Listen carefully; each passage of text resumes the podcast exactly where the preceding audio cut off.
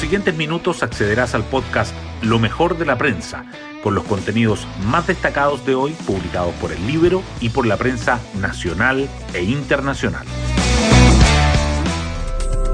Buenos días, soy Magdalena Olea y hoy viernes 13 de mayo les contamos que la trágica muerte de la periodista Francisca Sandoval, baleada cuando cubría disturbios en el Día del Trabajador, generó rechazo transversal y a la vez agudizó la crisis de seguridad que vive el país.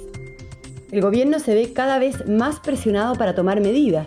Mientras el acuerdo por la seguridad aún no cuaja, las negociaciones por sacar adelante la reforma que crea un estado intermedio para implementar en la macrozona sur vive sus horas decisivas en el Congreso. Ahí, la moneda ha encontrado resistencia desde la misma coalición oficialista. Las portadas del día. Las informaciones económicas acaparan los titulares. El Mercurio destaca que la inversión minera en Chile caería 2% y que no hay nuevos proyectos de envergadura contemplados para 2022 pese al favorable precio del cobre.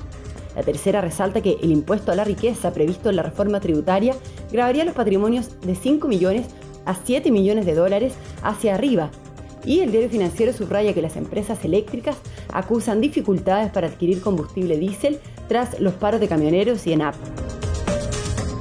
El proceso constituyente, sin embargo, es el tema más sobresaliente. El Mercurio remarca que el Pleno rechaza en su totalidad el nuevo informe de la Comisión de Pueblos Indígenas, que la Corte Suprema expresa reparos a las normas transitorias planteadas por la Comisión de Sistema Político y que los colegios aseguran que los artículos aprobados dañan la libertad de enseñanza.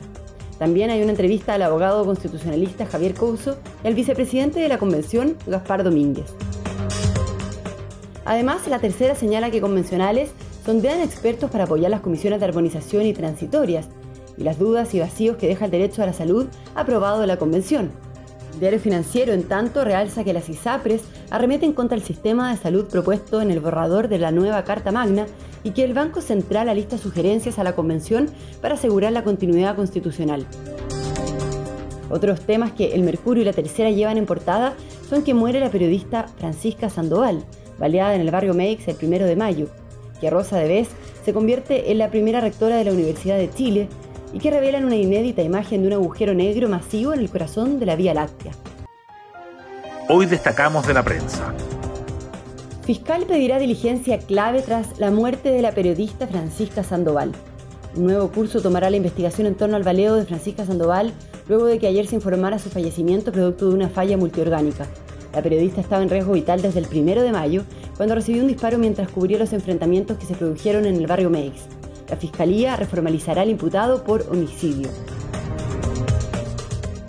El gobierno intensifica las gestiones con el oficialismo por el Estado intermedio.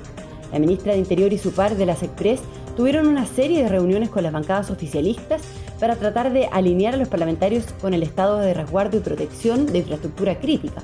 Los socialistas afirmaron que respaldarán al gobierno, pero en el bloque del Partido Comunista y el Frente Amplio aún persisten las críticas y las dudas frente al despliegue militar. Rosa de Bes Alessandri será la primera rectora de la Universidad de Chile. La académica de 72 años venció en las elecciones universitarias con el 51,6% de los votos, superando a otros tres candidatos y convirtiéndose en la primera mujer en dirigir la casa de estudio fundada en 1842. La actual vicerrectora sucederá a Enio Vivaldi y estará en el cargo hasta 2026. Ganadores y perdedores del Sistema Nacional de Salud aprobado en la Convención. El Pleno aprobó que el Sistema Nacional de Salud podrá estar integrado por prestadores públicos y privados sin mención a los seguros privados. Las ISAPRES critican el modelo propuesto y los expertos advierten que las cotizaciones obligatorias serían insuficientes para financiarlo. Y nos vamos con el postre del día. Astrónomos logran la primera imagen del agujero negro en el centro de la Vía Láctea. Investigadores de la iniciativa Event Horizon Telescope, que toma datos de ocho telescopios, dos de ellos en Chile, lograron la primera fotografía de un agujero negro y revelaron ayer el nuevo hallazgo. Bueno, yo me despido, espero que tengan un muy buen día viernes y un muy buen fin de semana y nos volvemos a encontrar el lunes en un nuevo podcast, lo mejor de la prensa.